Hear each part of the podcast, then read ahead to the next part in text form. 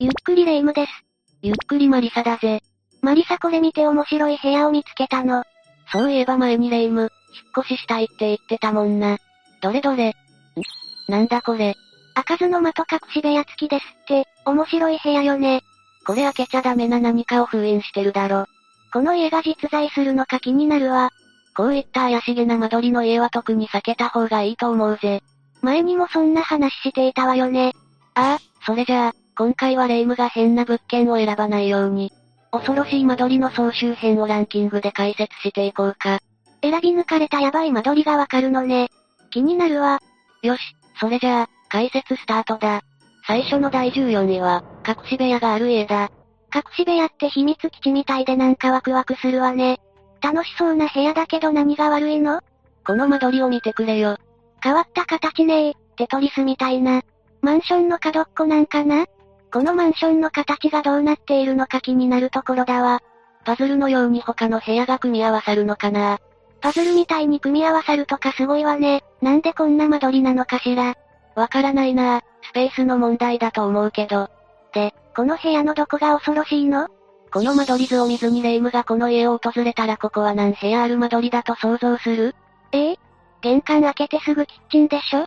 で、奥に部屋があって、で、バルコニーがあるからよくある 1DK って思うかも。そうなんだよ。それがここの家の怖いところなんだよ。待って、まだよく怖さが見えてこないわ。つまり来客者に気づかれずに、誰かをこっそり奥に住まわせることができるんだよ。住まわせるってどういうことよ？あんなに長い廊下があるなんて普通は思わないだろ？このドア何？って聞かれても、クローゼットなんだと言われりゃ誰もが納得するだろうさ。確かに、物入れってのがあるけど、収納が多い家を探したとか言われたら信じちゃうわ。想像してみてくれよ。奥の部屋に監禁されている少女とかがいることを。やめてよマリサ普通に怖いじゃないの。仮に少女が誰かに気づいてもらおうと声を出したとしても、口にテープとかされていたら長い廊下がある分、声は届かずに空間にかき消されてしまうかもしれない。悪意のある人はそういう使い方もできるってことね。もちろん誰にも内緒の趣味部屋とか、例えば最近流行りの配信専用部屋とか、いろいろな使い方ができる可能性に溢れた間取りなんだけど、使いようによっては怖くもなるってわけさ。こういった間取りの家が悪い人に利用されないことを願うわ。それにしても、本当にこんな隠し部屋のある家があるのね。お友達の家に行った時に隠し部屋がないか探しちゃいそうだわ。第13位は、トイレが独立している家だ。どういうこと？レイムはこの間取りを見てどう思う？うーん。11畳と広さは十分だし、収納スペースもあるし、お風呂とトイレも別々になっているから、割と良さそうな気がするけど、見るべきところはそこじゃないんだぜ。なら、キッチンの場所がちょっと変対面カウンター式なんだろうけど、この間取りなら11畳のところで寝なくちゃいけないから対面にしなくてもいいと思うわ。違うな、トイレに注目してくれ。トイレ？あ、普通洗面所とトイレって面してない？この家は洗面所とも浴室とも離れててトイレだけ独立してる感じ。配置も確かに珍しいけど、注目すべきはトイレの扉の位置だぜ。あれ？どうやってトイレに行くの？そうなんだよ。部屋の中からトイレに行くことができないんだ。トイレに行くには一旦家から出る必要があるんだぜ。めんどくさー。なんでこんな作りになってるんだろう？玄関あたりの壁一つ破いてくれればいいのにな。本当にねえ、疑問なんだけど、これはトイレ用の鍵があるのかしら？トイレ用の鍵ってなんだよ？だってトイレが通路に面してるってことは、トイレにも鍵があるってことでしょ？玄関の鍵とトイレは共通なのかとか気になるじゃない。確かにな、もし鍵は別だったとして落としちまって。そんな日に限ってお腹がピンチとかだったらやばいよな。お腹がピンチじゃなくても、今すぐトイレに行きたいのに、いちいち外に出て鍵開けてってだいぶやばいわよ。トイレトイレ行って外に出たのにお隣さんと出くわして井戸端会議が始まったらやばいよな。トイレに行きたいって言いにくいから会話を切り上げるのも困っちゃうわね。てか普通にトイレに入るところをご近所さんに見られるとか地獄よね。あいつ長えななんて噂が広まったりして。トイレってプライベート空間なはずなのに全然プライベートじゃないじゃないのよ。プライベートが筒抜けな物件、めちゃくちゃ怖いだろ真冬に夜中にトイレに行きたくなった時とか、絶望しそうだわ。それに、女性の一人暮らしなら何度も、通路まで出るのは防犯的にどうなんだろうって思うわね。第12位は、玄関開けたらすぐ、な間取りだ。玄関開けたら2分でご飯。砂糖のご飯は関係ないぞ。お米炊き忘れた時とか便利よね。砂糖のご飯うちには常にストックがいくつかあるわ。砂糖のご飯から離れてくれ。間取りの紹介をするぞ。これを見てくれ。随分細長い部屋ね。それもあるが、玄関付近に目をやると。あ、これ、玄関開けたらすぐトイレがお目見えじゃない。え、どういうこと？なんでトイレ直結になってるの？しかもお風呂場も一緒に登場だし。ここは、東京都杉並区にあるマンションの一室なんだ。東京は何かと狭いから、こうした設備や住環境を、まるで無視した儲け重視の部屋が誕生してしまったのさ。なるほど、とにかく部屋を作ることしか頭にないのね。それにしてももう少しこの間取りどうにかならなかったのかしらね。さすがに玄関のドア開けてすぐにトイレって、お友達も呼べないわよ。絶対何この家？ってツッコミが入るのが目に見えているわ。レイムって友達いるのか？し、失礼ね、ちゃんといるわよ。だが、尿意を催して帰ってきた時に、すぐトイレにありつけるのはありがたいじゃないか。まあ、実際そこだけよね、長所って。てか靴はどうするんだろう。トイレに靴を置くってこと？これじゃあ、どんなにおしゃれで高級な靴も、便所サンダルになり下がっちゃうわよ。確かにそうだな。部屋からトイレに行くときは、靴を履いてトイレに行くのか。もはや未知数だぜ。それになんだかこの間取りを見続けていると、まるで独房にいるみたいで精神病みそうに思えてくるわ。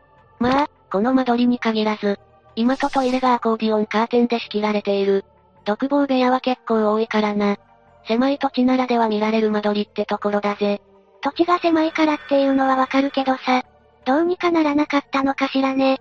玄関なのかトイレなのかもよくわからなくなってきたわ。続いて第11位は、かぼちゃの馬車物件だぜ。かぼちゃの馬車？ファンタジー感あふれる部屋ね。かぼちゃの馬車物件の間取りがこれだ。これは、シェアハウスかしら？ファンタジー感皆無の部屋だったわ。4.2畳の部屋が目白押しだけど、シェアハウスかしら？シェアハウスにしても共用リビングとかありそうだけど、これを見る限りでは、ない、わよね？これは一体どういうことなの？このシェアハウスは、かぼちゃの馬車と呼ばれている。もちろんトイレやシャワーも共用なんだが、家賃はそれでも相場よりも高めに設定されているんだぜ。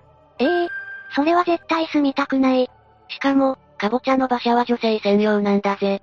こんな物件、世の中の女性から反感買うだけだわよ。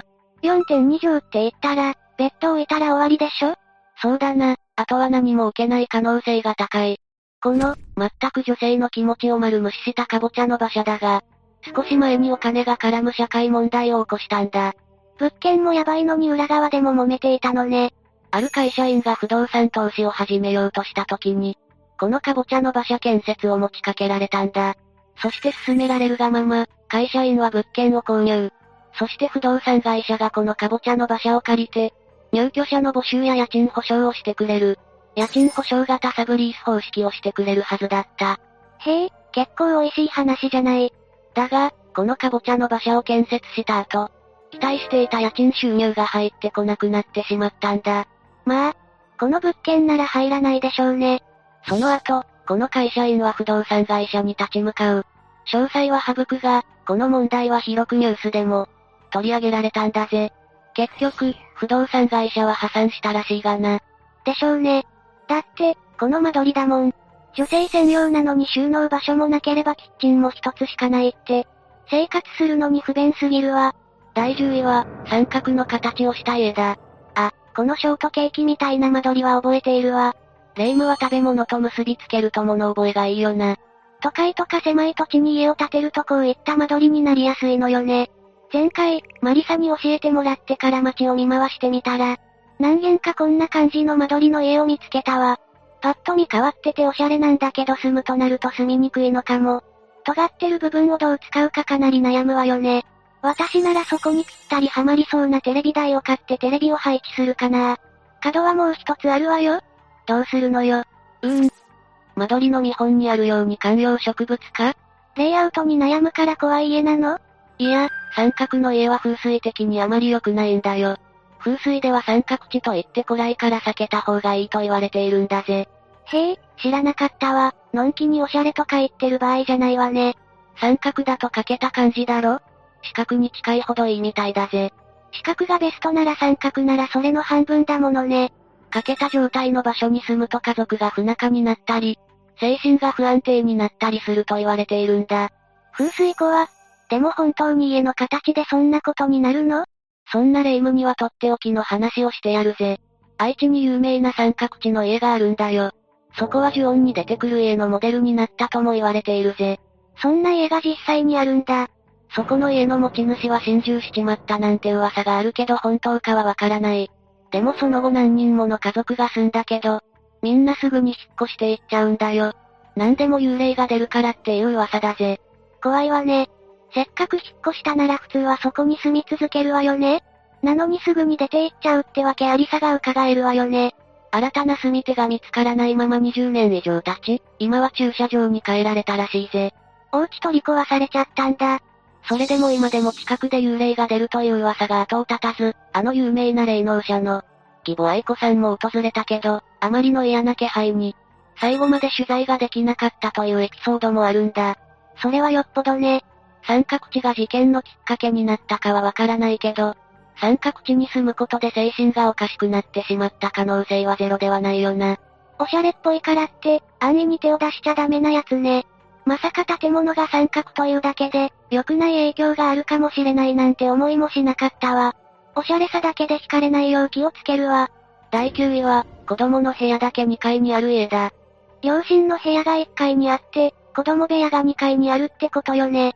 あの有名アニメのドラえもんの、のび太のお家だってそうじゃない？有名アニメの家の間取りと似てるなら問題ないって思うだろ？だけどこの間取り、ちょっと注意が必要なんだぜ。注意って何？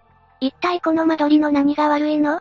実はな、今回紹介してるこの間取りはある有名事件の犯人が、住んでいた家の間取りなんだ。え、ある有名事件って何？神戸の榊原事件って言えばわかるか？わかるわ。ネットニュースで何回も見かけたことあるもの。小6男子を殺害しただけでなく、首を切って犯人が通っていた校門前に置いたやつでしょ？そうなんだ、犯行が残忍なだけでなく、犯人がまだ中3男子ってことに世間が震撼したんだよな。中3って私たちとそんなに変わらないじゃない。ありえないわ。で、あの少年 A が住んでいた家がこの間取りなの？そうなんだよ。この家の問題点ってわかるか？全然わからない普通に広くて住みやすそうよ。最初にもちらっと言ったけど、両親の部屋が1階で、子供部屋が2階なんだよ。だからなんなの？両親の部屋も2階にあれば、夜とか自室にこもっていても物音とか多少は聞こえたりするだろ？うん、まあ。それにこっちもちょっと親の目を意識したりするわよね。私、誰にも打ち明けていない好きなアイドルがいて、家族に聞こえないようめちゃくちゃ小さな音で CD かけてたけど、それでも家族の部屋まで音漏れしていないかドキドキしてたもん。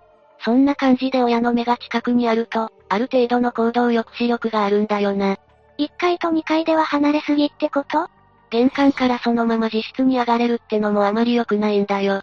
学校とかから帰ってきた時の表情って異変に気づくチャンスだったりするんだぜ。なんだか元気ないけど何かあった？みたいに聞けたりするものね。だけど、顔を見ることなくそのまま自室にこもられちゃったら異変に気づきにくいんだよ。確かに、次に部屋から出てきた時には気分を立て直してるかもしれないしね。他にこの少年 A の間取りで気づくことはあるか？えっと、弟たちの部屋ってのがやけに広くない ?A には弟が二人いたんだよ。この間取りから想像するに。弟たちは広い部屋で楽しくキャッキャッとしてそうだよな。その光景を浮かべると、なんだかポツンと孤立しているような A の姿が浮かんでこないか？で、でもこの間取りだから A が歪んでいったわけではないでしょ？もちろん間取りが人格形成の全てじゃない。でも不思議なことに少年犯罪を犯した人が住んでいた部屋って、こんな風に両親が1階に寝てて、子供が2階ってパターンがよくあるんだぜ。へえ、そんな共通項があるんだ。たらればだけど、もし A の家のダイニングとリビングが繋がってて、家族団らんのスペースが十分にあったら、弟たちの部屋と A の部屋がパーテーション仕切りがあってもいいから、繋がっていたらとか考えちゃうよな。勉強の邪魔にならないようにとか、配慮してこういった間取りの部屋に子供部屋を作ることもあるだろうけど、孤独さを感じさせないようにする工夫も必要なのかもしれないわね。第8位は大阪府の一軒家だ。大阪府に一軒家を建てるとやばいのか。そんなわけないだろ。じゃ、事故物件とか？この建物は大阪府内にあった2階建ての一軒家なんだ。1階には中庭もついているし、2階部分には7畳と8畳の和室があるぜ。庭付きで部屋数も十分だし、かなり良さそうな家だと思うけど、何がダメなのかしら？この家を管理する大家曰く、2階には絶対に上がってはいけない。というほど不気味なことが起きているそうだ。に、2階に何があるのかしら？せっかくの2階が使えないなんてもったいないけど、大家さん。2階で何か不気味な現象に遭遇したとか？不気味な現象を体験したのは大家さんだけじゃないぜ。実際、業者が家をリフォームしようと2階に階段を使って上がると、階段から転げ落ちてしまう事例が何度も発生したそうだ。一度なら不注意だって思うけど、何度もとなると、この家の中に原因がある気がする。そんな時、一月になる部分が2階にあることが間取り図で発覚したんだ。何よ？?2 階の8畳の部屋に隣接する床の間と神棚だぜ。か、神棚、いかにも怪しいわ。そもそも2階は上がってはいけないという理由で、しばらくの間放置された状態だったんだ。だが、神棚を見るとそこには大量のお札が貼られていたんだぜ。ええー、かつて、ここには介護を必要とする高齢の女性とその女性の娘が住んでいたんだ。彼女らも介護のしやすい家を探してこの家にたどり着いたそうだ。介護が必要だとマンションより一軒家の方がありがたそうね。その時も2階に登ってはいけないという忠告があったものの、もともと足腰を悪くした女性を介護する目的だったからか1階をメインに使い続けたんだ。だが、その高齢女性が突然こんなことを言い出したんだぜ。ここから冷たい風が入るとな。高齢女性の指すここは収納スペースと冷蔵庫の間で、ただの壁だ。加えて上から雨漏りがするなんてことも言い出したんだ。当然、雨漏りなど全くしていなかったんだ。おばあちゃんがボケちゃったとでも？いや、これは神棚の仕業だった可能性が高いんだ。雨漏りがすると指摘した部分の真上は神棚。その向かい側が隙間風のするという冷蔵庫と収納スペースがあったんだ。神棚の周りで霊障らしきことが起こったなんて。でも、原因がその神棚一台なら強行突破で神棚を撤去するという考えはダメかな？まあそう思うのもわからなくはないが、後に衝撃の事実が発覚したんだ。介護をする女性が知り合いの占い師に家のことを相談した時に言われた言葉が、すべての元凶は中庭の石だという言葉だったんだぜ。家の中じゃなくて、中庭？実は中庭に不気味な石が長らく置いてあったんだ。それには触れてしまうだけでたたりが訪れるというほど凶悪なもので、これを理由にこの一軒家はなかなか撤去されずに放置されていたんだとか。そこまで来ると次はなんでそんな石がここにあるのよって話になってくるわ。これは可能性程度の話だが、この家がある地域が昔から、霊などを集めると言われる水辺に作られた場所だからという説があるんだ。水回りは出やすいって話はどことなく聞いたことがあるかも。家を建てたり、借りたりするときは土地についても調べておいた方がいいってことね。うーん。霊を集めないよう、水がない場所。砂漠のど真ん中に家を建てるしか、対策方法を思いつかないわ。そんなところに家を建てたら自分が霊になりそうな場所だな。7位は家族がバラバラの部屋だ。タイトルがすでに不吉じゃないのよ。家族がバラバラってどういうこと？では、この間取りを見てくれ。あら、さっきまで小さい部屋が多かったけど、とても大きくて豪邸って感じだわ。でも、どれも独立している考えなめないわねそうなんだ。この家は、パッと見ると普通の一戸建てのように感じるよな。1階には両親の部屋があって、2階が子供の部屋だろう。あれ？ドラえもんののびたけパターンの家は良くないんじゃなかったかしら？ああ、第9位でも紹介したが、こういった間取りは、子供の行動を親が監視しにくいといった欠点がある。ということは、この家に住んでいた子供がとんでもないことをしてしまったのかしら？ああ、この間取りに住んでいた子供が、犯罪を犯してしまうことになったぜ。え、犯罪って何したの？当時、浪人生だったこの家の次男が、両親を金属バットで襲って命を奪ったんだ。とんでもないことするわね。ただでさえ浪人という不安が大きい時期に、両親とのすれ違いのせいで、そういう結果を招いてしまったわけだな。確かに、こうしてみると、家庭内別居ができる構造だものね。帰ってきても家族に会わないで2階まで行けるし、家族が帰ってきても気がつかない。それに、今気づいたけど両親の部屋も別々だわ。ああ、それがなおさら事件を起こしやすかったのかもな。どういうこと？父親を襲っても母親にまでその声が届かないだろ？だから事件が起こっていることなんて把握できない。な、なるほど。じゃあちょっと待って。のび太もこんな風になり下がってしまう可能性があるんじゃ。でも実際、ドラえもんの道具で遊んでいるけど、そういった事情を両親は知らないだろ。そうね。いつもパニックになってから事情を把握しているわ。他にも、2000年に発覚した、新潟少女監禁事件でも2階に母親を一度も通さず、2階に少女を監禁していたケースもあるからな。結構、2階に子供部屋を作るケースは多いから、こう考えると怖いわね。家族が同じ家に住んでいるのにもかかわらず、誰とも会わないで済むような間取りは考え物だぜ。まあ、似たような間取りでもちゃんとコミュニケーションが取れている家族もいるわけだし、すべて間取りが悪い。ってわけじゃないんでしょうけどね。そして第6位は Y マンションだ。Y マンションは2.5畳のキッチン、6畳の洋室、7.5畳のベッド付き和室がある。五角形の形をした部屋だ。変わった形の建物だけど、部屋数も広さも十分だし良さそうな部屋ね。三角形の家みたいに、形に問題があるとか？それともこの部屋で何か事件があったとか？今回紹介する事例では3人の若手芸人コンビが住んでいたな。3人 ?6 畳の洋室と7.5畳の和室しかないから、誰かが2人部屋になるか。1人はキッチンで寝るしかなさそうね。芸歴が一番上の A、2番目の B、3番目の C の3人だとして話をしていくぜ。彼らは若手芸人ということもあり、なかなか仕事が入らず節約生活を強いられていたな。家賃は4万3000円のため、3人で割ればかなりお安く済むぜ。成功してしまえば、この生活も笑い話になるんだろうな。A さんは少しずつ関西のテレビや劇場に出演することが増え、順調かと思った矢先、突然ベッドで寝たきりになってしまったんだ。寝たきり？病気か何かになってしまったの？病気や怪我というわけもなく、ただ家に引きこもってしまうようになったんだ。そんな日々が続く中 B さんと C さんは仕事に行かない A さんを気にかけて声をかけようと和室へ入ると、そこには A さんの姿がなく、失踪してしまっていたんだ。せっかく仕事が順調にいっていたのに予想外の展開ね。失踪がきっかけでコンビも解散になってしまったが、B さんと C さんはまだこの物件に住んでいた。すると次は B さんが自分が一人でいるとき、下から誰かが上がってきてずっと玄関前にいると言い出したんだぜ。後日、原因を調べるため真下の階の部屋を調べるも、そこは空き家。部屋の中を調べると間取りは全く一緒の部屋だが、謎の学校の机と椅子があるんだ。気味が悪いわね。その机の中を見ると、そこには行方不明者の名前の記事が大量に置いてあったんだぜ。いやー、早く退去した方がいいわ。まだ退去はしないぜ。だがな、まだ売り上げも上々でない二人にとって、ここを退去するのは経済的にも厳しかったのだろう。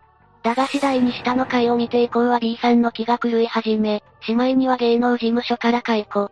こうして C さんが一人でこの家に住むこととなってしまうんだ。一人暮らしの夜、ついに C さんは霊障に襲われることとなったんだぜ。就寝中、ふと物音で目を覚ますと下の階から誰かが上がってくる気配がしたんだ。これって B さんの時と同じ？その通りだ。玄関前で誰かがいる気配に怯えながら布団にくるまっていると A さんが使っていた。ベッドの下に何かがあったんだ。え、その何かはこちらに向かって動き出し、C さんはそれが何か気づいた瞬間逃げ出すぜ。なんだったのよ。生首だ。思わず逃げ出した C さんは急いでマンション下まで駆けるが、なぜかたどり着いたのは例の学校机と椅子のある部屋。そこでなんとか正気を取り戻した C さんはもう一度マンション下へ逃げ、コンビニで一夜を明かしたという。なんて話よ。結局ここって何があったのかしらね。部屋の形のせいだけとは思えないんだけど。そうだなもしかしたらこの部屋が何階のどの部屋だったのかも関係あるかもしれないぞ。どういうこと？この部屋は、4階の401号室になったんだ。まあ、考えすぎかもしれないが不吉だと言われている数字っていうのも気になるところだよな。確かに、4階とか404号室って数字を使わないようにしている建物も多いしね。続いて第5位、三角の形をした部屋だ。また三角の部屋？三角の部屋か。じゅるり。なんでそこでよだれを垂らすんだよ。は。ついついチーズを想像してしまったわ。さっきは三角の部屋でショートケーキを想像していたよな。さすが喫水の食いしん坊だな。三角の間取りがよろしくないっていうのは、ちゃんと覚えているわよ。それならいいけど、それじゃあ、間取りを見てみようか。この部屋は、とある犯罪者が住んでいた間取りなんだぜ。犯罪者？?2007 年から2009年にかけて婚活詐欺を働き、複数の男性の命を奪った女性系の部屋なんだぜ。あ、あの世間を大きく騒がせた事件の、確か料理上手で声が可愛い人だったわよね。世間では、K がどうやって男をはべらしたのか、なんていう報道も多かったよな。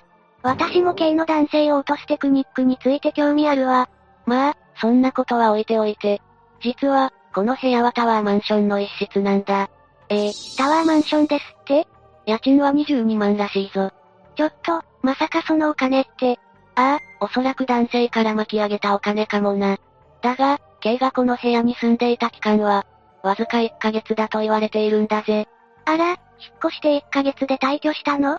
もったいないなというのも、K がここへ引っ越してきたのは、事件が明るみになって、逮捕間近になっていた時だったんだ。どういうこと？そんな時期にこんな派手なマンションに引っ越したの？謎すぎる。おそらくだが、K は見えっ張りなところがあるから、逮捕された時に自分がタワマンに住んでいたことを、アピールしたかったのだろうと言われているぜ。逮捕される想定までしていたの？そこまで描いてるなら早く実施しなさいよ。そして、この部屋と同じような三角の部屋に、別の犯罪者も住んでいたという情報もある。また三角部屋？それがこれだ。本当に角張った部屋だわね。そして、変な形。この部屋に住んでいたのは、2017年に座間市のアパートで9人の命を奪った犯人が、事件前に住んでいた部屋なんだぜ。え、じゃあ事件が起きた部屋じゃないのね。ああ。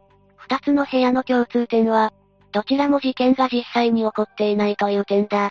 それに期間も短い。要するに、二人ともこの変な空間に導かれたってこと？ああ。実際、三角の部屋というのは風水的に最悪なんだ。斜めになっていたり角張っていたりする部屋には、悪い気が溜まると言われているからな。二人の犯罪者の歪んだ思考が、この部屋に引き寄せられたって、可能性は大いに考えられるぜ。三角の部屋には絶対に関わらないわ。第4位は、事件の不気味な痕跡だ。痕跡が残っちゃっている時点でヤバさが伝わってくるわ。これは神奈川にあるとある一軒家で起きた話だ。ここは15畳の LDK と8畳の洋室が2間ある間取りだぜ。この家には母子家庭の親子が住んでいたんだけど、喧嘩でもしたのか。子供が母親を殴って命を奪ってしまったんだ。いやいや、喧嘩の域を超えているから。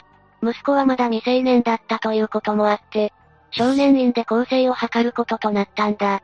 しっかり構成してきて。そして、この部屋は清掃後、事故物件として、格安で賃貸物件として賃料が通常の半額以下で貸し出された。わお、それはだいぶ破格ねだからあまりお金に余裕のない若い男子学生が住むことになったが、彼はここに住んですぐに後悔することとなる。嫌な予感しかしないわね。何があったの？やけにトイレが詰まると思って、トイレ間の掃除を頼んだら中から大量の紙が出てきたり、夜中には女性の泣き声みたいなのが聞こえたり、洗面所の鏡に人影らしきものも映ったりするんだ。めっちゃ怖いじゃないのよ。借りてしまった以上、男子学生を住む覚悟を決めたけど、怖いから日替わりで友達を招いて止めていたそうだ。そんなある日、病室のある一箇所が妙にきしむことに気づいた。気になって友達とその板をめくると大量の髪の毛と黒いシミがあったそうだ。ええー、まさかそれがその女性の？怖すぎるだろさすがに大家にクレームを言うと、シミをきれいに掃除してはくれたそうだが、それでもそこに住み続けるのは勇気がいるよな。そりゃそうよ私なら無理。でもお金に困ってたから男子学生は住み続けたんだ。病室を掃除した際に、お払いも親はしてくれたんだ。その効果があったのか、その日以来怪現象は起きなくなった。よかったじゃないのよ。だけどな、まだ気になることがあるんだ。それはたまに玄関から不気味な声が聞こえること。まだ怪奇現象起きてるじゃない。いや、もしかしたらこれは誰かの嫌がらせか、息子の可能性も。誰が嫌がらせをしてるのよ心霊現象も怖いけど、生きている人間が一番怖いわ。第3位は不自然に豪華なリフォームだ。豪華ならいいじゃない。たとえそれが不自然でも、豪華なら私は OK よ。本当にそうかな？この部屋は、18畳のリビング、6畳の洋室という駅地下物件が、豪華リフォームされたことを大々的にアピールし、さらになかなか買い手がつかなかったことから格安で売られたんだ。ほうほう、嫌な予感がするけど、豪華リフォームされているなら借り主もすぐに見つかりそうね。ここは築40年で築年数こそあるものの、ファミリー層に人気のある物件だったから、本来はそこまで値下げしなくても借り手はつくんだよな。そうだったんだ。ならどうして値下げしていたんだろう。そんな謎の物件に、若い3人家族が住むことになったんだ。物件を見に来た家族は、豪華なシャンデリアのような照明、ホテルのようなバスルームに一目惚れしてしまったんだ。こんな部屋に住めるなんて夢みたいと即決したんだ。あらら、大丈夫だったかしら？一つ不運を挙げるなら、この家族は転勤族で、他県からここに引っ越してきたってことだよ。だからこの辺りの情報とかも何も知らなかったんだよな。土地勘も何もなくってことね。そうなんだ。駅地下だしおしゃれだしってことで決めてしまった。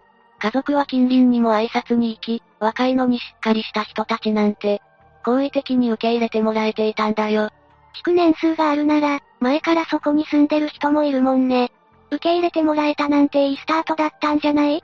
だけど、次第に家族の様子がおかしくなっていったんだ。あんなにいつもニコニコしていて感じの良かった一家は、怒鳴り声がよく聞こえるようなギスギスしたものになったんだ。え？一体何が起きてしまったの？何かがおかしいと思ったのは他ならぬこの家族だった。ここに引っ越してから自分たちが何か変だと思ったんだ。ど、どういうこと？怖いじゃないのよ。大家さんにあの部屋おかしくないですか？と。ついに家族は直談判に向かったんだ。すると、実はこの部屋が事故物件だったと打ち明けられたんだ。知人に一回貸すことで告知義務をなくしていたようなんだ。え、どんな事故物件だったの？なんとな、この部屋で一家心中が起きていたんだ。一家心中？もしかしてその家族が、この越してきた仲良し家族のことを、約款でだんだん人格を変えていったとか？どうだろうな。その家族はその後すぐに引っ越したそうだ。その後のことは誰にもわからないんだぜ。リフォームされて、ピカピカで豪華な家でも、家族仲が悪くなっていくんじゃね。それなら小さくてもいいから家族仲良く、安心して暮らせる家がいいわ。続いて第2位は、離ればかりの間取りだ。離れってお金持ちの家って感じで私はちょっと憧れちゃうわ。どんな間取りなの？それが、この間取りだぜ。おお、まさしく離れになってるわ。昔は、こういう建て増しした家は割とあったらしい。でも、これまで紹介した家族がバラバラになった部屋のように、この家族もバラバラ感を感じるわね。そうだな。この家は、印刷工場も併設されているから、親の仕事場と合体されているところが違いだぜ。だからといって、各々の部屋は、見事にバラバラになっているが。なるほどね。で、これは、誰が住んでいた家だったの？あの宮崎勤さ。え、連続幼女誘拐事件の？そう、宮崎勤は裕福な家庭の長男として誕生。その後、多忙な両親に代わって、住み込みの男性と祖父が主に育てていたらしいぜ。あ、おじいちゃんの部屋は離れにあるわね。勤はおじいちゃんっ子だったそうで、よく可愛がられていたという話だな。だが、自身の生涯を気に病み、性格は引っ込み思案で家にこもるくらい少年だったようだ。それでも、おじいちゃんが守ってくれていたのね。だが、祖父がこの世を去ると、務は、病状を狙った犯行を起こすことになるんだ。この間取りじゃあ、犯行を犯して帰ってきたとしても、異変に気づくことは難しいでしょうね。そうだな。それに、両親も務に対して愛情を注いでいたわけでは、なかったこともあって、余計気づかれにくい状況だったと思うぜ。現に、離れに行くために廊下を作ったんだが、それに伴って食堂を削っている。狭くなった食堂には6つあったであろう椅子が、4つしかなくなっているのがわかるだろう。つとむは、ゴミに出されていたちゃぶ台を、自分の部屋に保管していたそうだぜ。それって、あの頃みんなで食事した光景が、忘れられなくて思い出を保管していたんじゃ。なぜ自室に置いていたかは定かじゃないが、もしかしたらそうかもしれないな。こうして見ていると、同じ家に家族が一緒に住んでいても、各々が独立した空間を持っていることで、疎外感を抱くこともあるってことね。何も全て家のせいではないけどな。だが、間取りがもう少し違った形だったら、あそこまでの事件にならなかった可能性だってある。ほんとそうね。子供部屋を作るって、案外難しいわね。思春期になったら個室が欲しくなるし。肝心なのは、誰かの気配がわかるようにすることだな。個室を与えても、家族の気配を感じるようにするべきだぜ。その通りね。それから、忙しい人が多いから家族仲が特別悪くなかったとしても、ご飯の時間がバラバラになるって家庭も珍しくないと思うの。忙しい人が多いからな。時間が合わないのは仕方がないことかもしれないけど、これから家を建てようとしている人は、せめて家族がコミュニケーションを取りやすいとか、家族とのつながりを意識した、家づくりを意識してほしいって思うわ。最後の第一位は、今が犠牲になった家だ。今がないってこと？2位の宮崎勤の家みたいな感じの間取りってことかしら。宮崎家の場合は、食堂を削って離れまでの廊下を作っていたが、この家では今はあるもので塞いでいるんだ。まずは、この間取りを見てもらおう。この家も大きな一戸建てね。1階のグランドピアノが目立っているけど、もしかして、今を塞いでいるのって、このグランドピアノが原因なんじゃ？ああ、その通りだぜ。この家は、ある重大な未成年犯罪者の家の間取りなんだ。え、未成年？事件が発覚したのは1989年3月。当時、アルバイト帰りの女子高生を少年たちが家に監禁した。監禁は長期にわたり、仲間内で女子高生に凄惨な乱暴を続け、最後は命まで奪った残虐な事件。し、知っているわ。少年犯罪史上最もひどい事件だったもの。犯人たちは未成年の少年たちだった。女子高生の命を奪った後も、証拠隠滅を図るために遺体をドラム缶に入れて遺棄したんだ。ああ、聞いているだけでも気分が悪いわ。もしかして、その犯人の家だってこと？実質的に言えば、事件現場ではない。だが、主犯格のうちの一人である C 少年の家なんだぜ。もしかして、C 少年はあまり家族との時間を過ごしたことがないとか？間取りを見る限りそうだと思うぜ。実際、C 少年が言うには、小学生の頃から両親と一度も食事をしたことがない、と話しているそうだからな。え、一度も？どうも、C 少年の両親は夫婦仲があまりよろしくなかったそうだ。父親は、不愛性の証券会社員として働き、母親は自宅でピアノ教室を開いていたそうだぜ。ああ、だからピアノが置かれていたのね。もしかしたら、家計を助けるために今を教室に変えたのかもしれないな。家族のためを思って、家族の共有スペースを削ったのが裏目に出たのかしら。それにしても家族みんなで食事しないって、かなり衝撃的なんですけど。母親が家にいるのにもかかわらず、コミュニケーションをとっていなかったことが、C 少年の証言でよくわかるよな。母親、父親、どちらかでも、子供と同じ時間を過ごしていれば、結果がどうなっていたのか考えてしまうぜ。やっぱり親とコミュニケーションを取ることは大事よね。今の時代、目の前で一緒に食事をしているのに、家族と一切会話をせず、スマホにかじりついている子供は、多くなっているって言うからな。子供だけでなく、大人もスマホに夢中で、子供はそっちのけって人も珍しくない気がするわ。これじゃあ一緒にいてもコミュニケーションをとっている、とは言えないわね。そうだよな。お互い向き合って、今日あったことなどの近況報告をするとか、食事に対する感想を言い合うとか、会話なんていくらでもするチャンスはあるんだ。それなのに、そういう時間を共有する。家族が少なくなってきている。しかもこの事件があったのはスマホなんてまだない。1989年のことでしょ。今はもっと家族とのコミュニケーションがおろそかになっているんじゃ。そう、この間取りは C 少年だけのものではないんだ。どこにでもある身近な家庭の風景だとも言えるんだぜ。コミュニケーションがなければ、当然しつけもない。そんな状況で育った子供が、どうやって成長していくかは明白だろ？うんうん。高確率で人を思いやる気持ちが欠如すると思うわ。そうだな。人を思いやる気持ちがあれば、他人を気遣うこともできるし、他人からも思いやりを持って大切に接してもらえる。子供にとって生まれて初めてコミュニケーションを取るのは親だものね。親との接し方、人間形成の育み方は日頃の家族関係が大きく影響していると思うぜ。というわけで、今回の解説はここまでだぜ。ほんと、いろんな間取りがあるわね。玄関入ってすぐにトイレとか、明らかに変わった作りの間取りとか私は住みたいとは思わないけど、見ているだけで面白いわ。実際に住んでみたら、意外と使い勝手が良かったりするかもしれないぞ。それから、三角の家とか、風水の考えってこれまで意識して家探しをしたことがなかったけど、今回の話を聞いていたら風水の考えって大事かもって思ったわ。うーん、家探しって難しいわね。間取りで家族仲が悪くなることもあるからな。慎重に選びたいよな。よし、今回はここまでだ。今回の解説を聞いて、みんなはどう感じたかな？コメントしてくれると励みになるぜ。もっとヤバい間取りの部屋を知ってるって方は教えてほしいわ。それでは最後までご視聴ありがとうございました。